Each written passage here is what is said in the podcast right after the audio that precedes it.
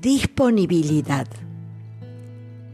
Dice la filósofa María Zambrano, no tener maestro es no tener a quien preguntar y más hondamente todavía, no tener ante quien preguntarse. Se trata de conmover, de moverse junto con, es decir, de buscar el ritmo o los ritmos de un proceso que comienza con el asombro. No es un movimiento cualquiera, tampoco es preciso ni lineal. El ritmo está marcado por el deseo o por la conciencia de falta.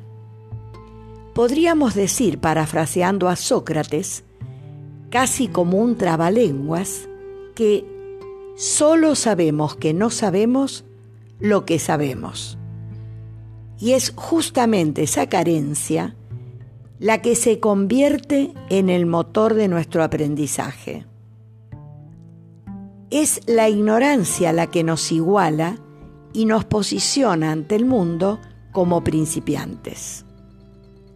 Quien enseña, acoge, convida, invita, se hace presente, inaugura el presente, propone y dispone.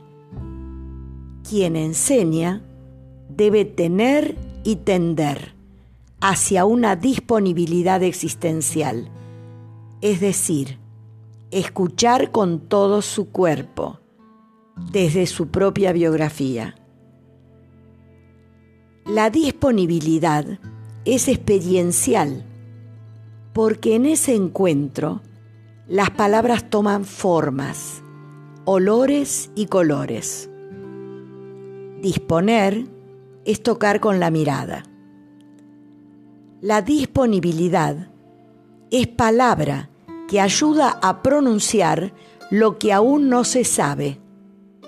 Es palabra que busca saltar del alfabeto para atreverse a contar lo que aún no está dicho.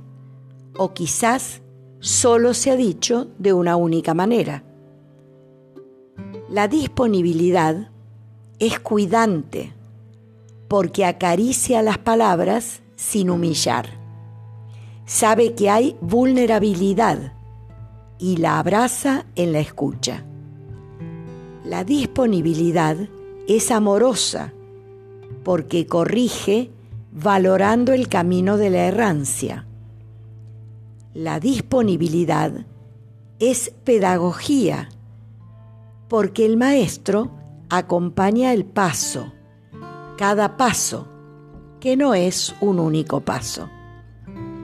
La disponibilidad es también alegría, porque quien enseña asume el compromiso de potenciar la alegría de actuar, tal como lo entiende el filósofo Espinosa.